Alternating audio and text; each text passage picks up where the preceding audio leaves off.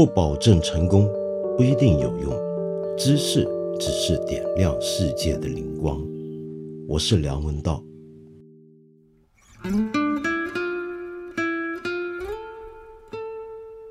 八月初的时候，网上出现了一份像论文一样长达九十五页的实名举报信。被举报的人居然是中国佛教协会原来的会长学成法师，也是我们中国佛教界的领袖人物。这个信里面呢，就说他在做龙泉寺住持期间有一些不法行为。最让网友们关注的是，说他曾经性侵犯一些女弟子，而且还是出了家的比丘尼，出了家的女弟子。这信里面呢，又说到他自己本人呢。形容这些行为是在做男女双修，那么这些词语啊，本来就在大众文化里面十分流行。那么，所以这个信一出来，哇，大家马上很关注，都在讨论这到底是怎么回事然后到了八月十五号，中国佛教协会理事会开会，正式决定接受了学成法师他的辞职，以后呢，他就再也不做佛教协会会长。但是这个事情呢，并没有因此告一段落。因为最近正好很多人也在关注到，原来全世界的宗教界里面好像都有类似的性侵犯的案例，不知道是这种案例越来越多，还是被曝光了，我们才发现他们这么多。你比如说罗马天主教会，最近好几年来就一直被种种的性丑闻缠绕，弄得整个教廷呢非常的不安。这些性丑闻里面牵涉进去的人物，从神父到枢机主教都有，这可以说是一个很严重的问题。那么我自己觉得，其实这一类宗教界里面的性侵犯的案件或者性骚扰的事件，大概是所有性侵犯、性骚扰事件之中最严重的一种。为什么我会这么来形容它呢？是这样子的，让我们想想看。在大部分这类案例里面，被侵犯的人都是弟子，而侵犯他人的这些凶手，则是一些老师。这个老师可能是一个佛教的法师，可能是个伊斯兰教的教长，可能是一个天主教的神父。那么，像这一些人对这些弟子而言，是跟一般的性侵事件里面的那种状况不一样。当然，他们都具备了一个权力高低、地位尊卑的这么一个区别，这是一个共同特色。可是不一样在哪呢？不一样在于你在办公室被你的老板性骚扰，这是一个明显的权力上的一个羞辱跟压迫。但是你被你的老师性骚扰就不太一样了，因为这个老师本来应该是一个你信任的人，是一个要为你传道授业解惑的人，而在宗教上的这些老师呢，就更进一步了，因为他是你生命的老师，他本来是应该告诉你生命的意义，要解决你人生根本大事的那个人，那么所以像这样的一个人。如果对你做出了这么不耻下流的行为的话，你想想看，那是一个多么大的打击。而又由于他们是一个生命上的老师，这也就是说，你很可能会完完全全的信任他。自从跟随他学习之后，你的整个人的人生观都是建立在他的言语的教导跟他的行为，也就是所谓的身教的示范当中。然后这时候你忽然发现，原来他是个人面兽心的人，这难道不崩溃吗？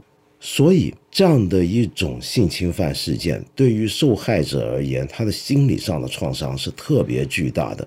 又由于这个被害人或者受到性侵犯的人，他真的太信任这个老师，所以很多时候呢，他会觉得这个问题是不是在我自己身上。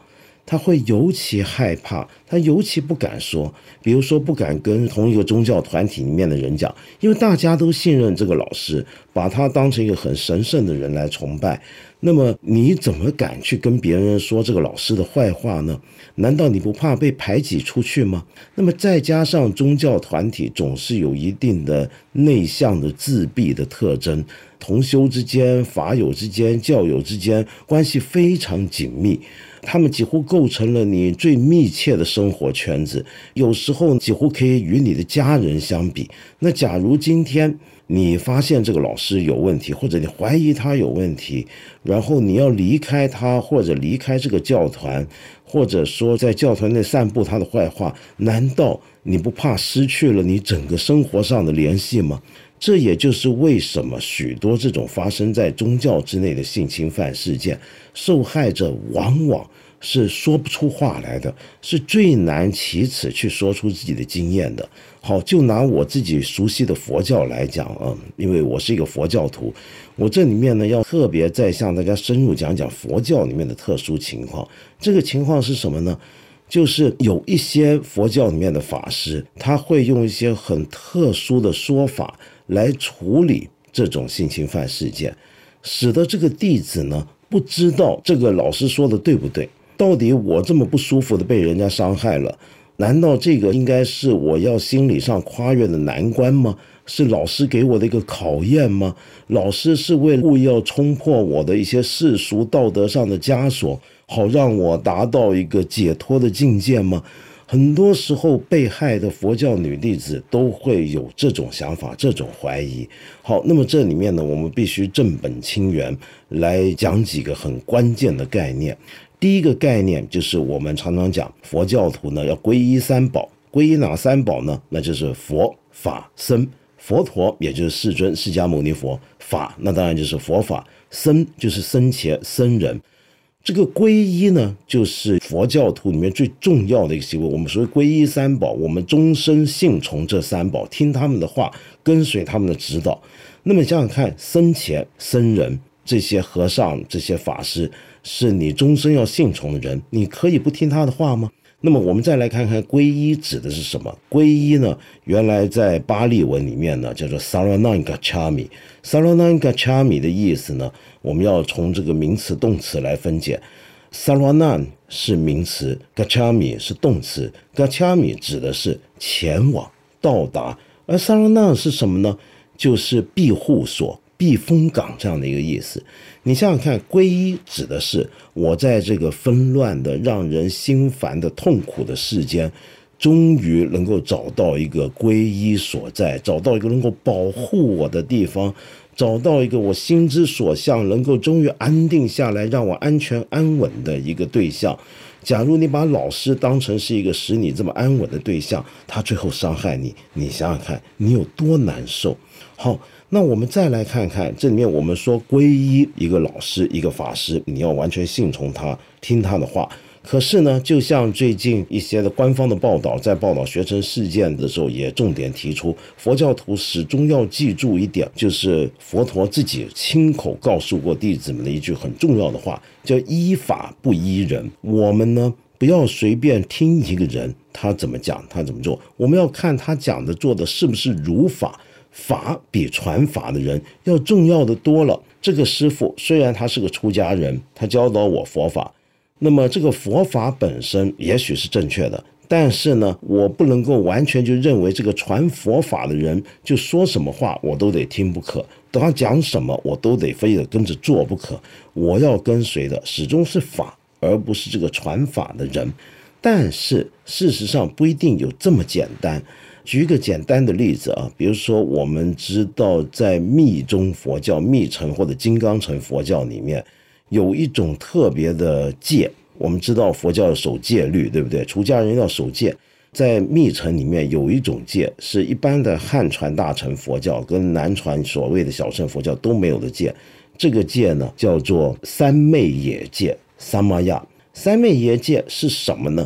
最简单的一个定义，就是说它是一种神圣的誓约、神圣的誓言，它绑定了这个老师或者叫上师跟弟子之间的关系。一旦你跟随了一个上师，你跟他之间的关系就有一种神圣的、不可破解的一个结绑在这了。那你要完全信从他的话，你要完全信任他。百分百的跟随他的指导去做，然后他要全心全意的把他所知道的一切教导你，为了你的解脱而努力，这是一个神圣的契约关系。可是呢，很多藏传佛教徒呢，会把这个三昧耶戒理解为是种单向关系，也就是说，我只听老师的话，老师说什么我就做什么。他忽略的是这种关系是双向的，也就是说，你固然要听你上师的话，可是反过来，这个上师也要百分百的为了你的利益而献身，这是一个双向关系。好，那你就要看了，你这个上师。他教你的东西是不是真的全都是为你好呢？假如说有时候他连一些根本的佛教戒条，比如说再讲一个术语，南传佛教或者三乘佛教都必须要守的婆罗提木叉戒，或者大乘佛教所要遵守的菩萨戒，这里面有些根本的戒条，比如说不可犯淫行，他都犯了。那这样的一个老师，你还需要跟他讲这个三昧耶戒吗？他已经破坏掉、侵犯了。他跟你立下的这个神圣誓约关系，那我们再来看，像这样的一个藏传佛教里面，我们过去对他有很多误解传说。第一，就刚才我说的，上师说的话一定都对，我只能信他，跟随他。我们忽略了这是个双向关系。第二，就是很多人都讲的所谓的双修法，男女双修，这当然是个很复杂的问题，我不便在这里展开来讨论。但是，首先我想说的是，假如你今天遇到一个汉传的法师跟你说搞双修，那你可以掉头就走了。为什么呢？汉传绝对没有，同样的，南传小乘佛教也绝对没有这个修法。那藏传佛教是不是真有这个修法呢？是的，历史上是有的。但是自从格鲁派的创教宗师宗喀巴大师以来，基本上，这种所谓的双修法，已经在今天的藏传佛教的各派里面都是严禁使用、严禁修行。可能只有百分之零点零几的极少数的一些认真的，也许一些很奇怪、极端的出家人会把它当成一个真正的修行方法。但是我们绝大部分人都不会碰到这样的人物。所以呢，如果有一个自称是什么活佛仁波切的来跟你讲什么双修，你就不要去管他。好，那么说到最后，我知道这些事件一定会让很多人动摇对这些宗教的信心，对佛教、对基督教、天主教，甚至道教，什么宗教也好，要是有这种传闻，我们一定会说，你看吧，什么教到最后都是天下乌鸦一般黑。但我觉得这里面可能有一些简单的误解，有时候我们在路上。或者在什么场合听说，哎，有一个宗教人士，一个出家人，有一些言行上的问题，有些不规矩，做的不够好的地方，不太好的地方，我们就说，哎呀，你还学佛呢？你看你出家了都还这样，哼。然后有时候呢，我们看到一个佛教徒呢，他发脾气，我们说，嘿，你身为佛教徒，你还发脾气呢？我们千万不要忘记，大家都只是凡人而已，这里头没有一个人是恐怕修成正果的人，我们都是凡夫。凡夫当然会犯错，很有可能一个人他有时候说话会说出一些让你觉得太感人、非常神圣的一些话。有时候他做人会做一些行为，让你觉得这个人已经超脱凡俗，达到圣者的地步。但是这些言语、这些行为，很有可能只是我们每一个平凡的人一生当中偶尔有些时候。我们会能够做出一些、说出一些超越了自己原来境界、触碰到一个神圣彼岸境界的这么一些言行，但是这并不表示，也不保证我们永远都处在那样的一个状态。所以我完全能够理解一个法师，也许他的教导十分高明，也许他有时候一些的行为让我非常佩服，但是这并不表示。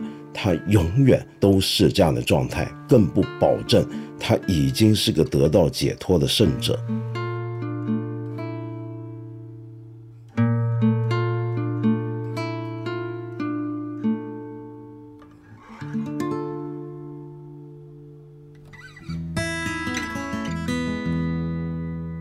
们有一位朋友叫建贤，你问我这么一个问题啊。你说，当我看到媒体上曝光的一些热点的时候，总会去想这个事情到底是对是错，三观正不正？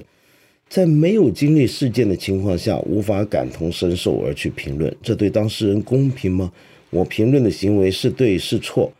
剑贤，嗯，你这个名字首先改得很好啊，剑贤思齐的剑贤，我完全能够理解你的这种困扰。现在我们天天都会在媒体上看到很多的热点新闻，总会产生很多的争论。那么这些事情有时候我们真的很难一下子判断是非，可是呢，我想说，你不一定要经历过所有的事件情况才能感同身受去评论，就像你不一定要成为一个恐怖分子袭击的受害者才能够去评论恐怖分子袭击到底是对还是不对一样。有些时候，我们判断一个事情是对是不对，是完全能够凭我们的常识、我们的做人的常理来判断的。就比如说，我们今天讲到的宗教人士的性侵犯，假如一个宗教人士对你提出一些很奇怪的要求，而出自于宗教的理由，你应该用你的常理常识来判断这个事情到底是对还是不对。那么当然，媒体上离我们比较远的事情，我们下判断不是那么容易。那么这时候，我们就需要在掌握更多事实资料的时候来下判断。就像以前胡适先生讲的话啊，你有几分证据就说几分话，没有十足的证据就不要说十足的话。那么最后呢，我自己还想补充一点，我个人平常的一个习惯，就是我尽量是谈事情，而不要随意轻易的去论断一个个人。